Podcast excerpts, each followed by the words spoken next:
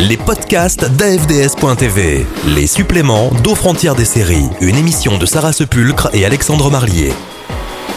Épisode Nathanaël Picasse, Tilman Villette, Alexandre Marlier. Comment ne pas évoquer les épisodes spéciaux euh, dans lesquels les amis de Friends se retrouvent dans des situations un peu particulières, c'est-à-dire dans une dimension parallèle. Et c'est Nat qui nous en parle aujourd'hui. Oui, tout à fait. Ce sont des épisodes qui ont quand même pas mal marqué aussi euh, dans la mythologie Friends. C'est pas Star Trek, hein, on se comprend bien. C'est ce Oui. qui se serait passé si un tel n'avait pas fait ça. Voilà, en fait, ils ont mis en place l'effet papillon, en fait. C'est euh, qu'est-ce qui serait passé s'il n'y avait pas eu cet événement au début qui fait qu'on se soit tous rencontrés, mais où est-ce qu'on en serait actuellement?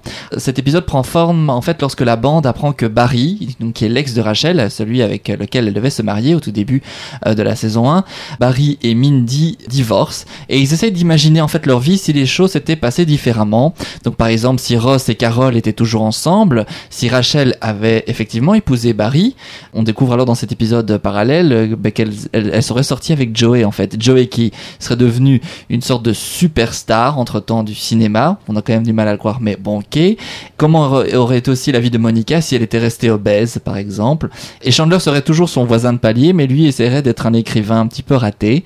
Ces deux épisodes qui se suivent comme ça dans la saison 6, dans lequel ils ont même retourné le générique un petit peu différemment. Et euh, qu'est-ce qui serait passé si? C'était des épisodes intéressants parce que on se rend compte que finalement ils arrivent un peu tous à la même fin malgré tout, malgré des parcours différents, ils arrivent vers le même résultat, on va dire. Euh, Ross va rencontrer quand même des problèmes de couple, ben forcément, puisque sa femme est, est- est lesbienne.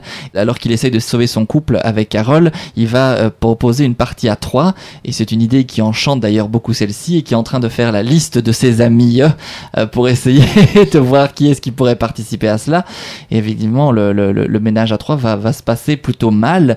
La relation entre Rachel et Joey va se poursuivre et on, on verra d'ailleurs que dans la, la série, euh, elle va quand même beaucoup souvent se rapprocher de Joey, Rachel. Donc c'est assez drôle de voir qu'ils aient pratiquement annoncé ce début de relation euh, lors d'un univers parallèle. Et puis euh, Chandler et Monica vont quand même finir euh, par coucher ensemble aussi, même si lui est un écrivain raté, elle est restée toujours obèse. Donc finalement, ils, ils arrivent quand même à, à former un couple malgré tout. We can't do this. Oyster? If, if, if we did do this, there'd be a lot of pressure on me. You know, because you've been waiting for a very long time, and I wouldn't want to disappoint you. Yeah, but see, I have nothing to compare it to. So even if you were horrible, how would I know? I do like that. It's harder for me. I've, got those four other women to compete with. Well, if it helps, there were only three. so it would just be for tonight, right? Absolutely. It would just be one friend helping out another friend. Stop it. We're not doing this. Let's do it. No. Okay. So, um, do you have any, uh, moves? I have some moves. I have no moves. Okay. Okay, what you doing there? oh, you know what? I'm sorry. This is just too weird. Yeah, let's just forget it. Yeah. what if I turn out the lights? Okay.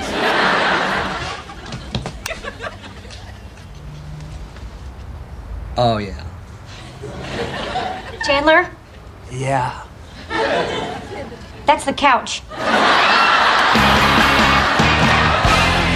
C'était intéressant de s'arrêter parce que c'est un épisode qui est particulier, qui est très drôle aussi. C'est l'occasion de revoir toujours Monica euh, obèse. Et puis c'était une façon aussi d'annoncer en fait certaines choses qui allaient se passer finalement plus tard. Donc on est dans un univers parallèle et en même temps on, on annonce certains événements qui vont peut-être arriver plus tard. Phoebe, en fait, elle devient une euh, grande magna des affaires. euh, c'est fini toutes ces tripes un peu euh, baba cool et elle finit à l'hôpital par faire une crise cardiaque. Et elle continue à fumer cigarette sur cigarette, même sur son lit ou pendant sa crise cardiaque. Oui, donc là effectivement pour elle par contre ce n'est pas... euh, le destin n'est pas tout à non, fait le même. le dessin n'est pas tout à fait le même et on voit que euh, ben, un rien aurait pu la faire changer. Mais bon, en même temps, c'est Phoebe, quoi. Donc, euh, on sait très bien que euh, un événement peut modifier un peu tout à fait sa façon de voir certaines choses. Donc voilà, c'était des épisodes très drôles. C'est un épisode d'ailleurs qui a reçu une nomination Emmy Awards pour sa réalisation. Et c'est intéressant de, de voir les, les séries qui font appel comme ça à des univers parallèles, ou qu'est-ce qui aurait pu se passer. C'est aussi une façon de, bah, de combler aussi hein, une saison. La saison 6 a été quand même une des plus mauvaises saisons de Friends, il faut bien le rappeler. On sentait qu'ils étaient en manque d'essence pour alimenter un peu la, la série et c'était une manière de la relancer, c'était une manière aussi de combler deux épisodes aussi. Mais c'est plus simple aussi pour une sitcom de recourir à ce genre d'épisode sans que ça paraisse vraiment épisode de remplissage absolument en fait. Oui, parce que Friends a quand même fait appel hein, plusieurs fois à euh, rappelons-nous, euh, souvenons-nous de ce qui s'est passé. Euh, on se rappelle de cet épisode par exemple où euh, Monica et Chandler doivent écrire leurs vœux et euh, alors on se rappelle toute leur relation avant. Les fameux épisodes compilation euh, qui font Voilà. en général euh, partie des fins de saison et qui bouchent les trous. Quoi. Voilà, et que je, que je déteste personnellement. Et d'ailleurs, cet épisode-là, avec l'écriture des vœux, avait été l'épisode qui avait été le moins regardé de toute l'histoire de Friends. C'est pas étonnant d'ailleurs. Mais pour ce qui est de cette saison-ci, c'était une manière euh, de la relancer un petit peu plus. C'est un processus qui est souvent utilisé dans les séries pour leur donner un petit coup de ou en tout cas pour remplir des épisodes. Mais enfin, ici, comme c'était plutôt bien fait, dans Friends, bah, je trouvais que ça méritait le, le fait qu'on en parle dans cette séquence. Les podcasts d'AFDS.tv. Aux frontières des séries.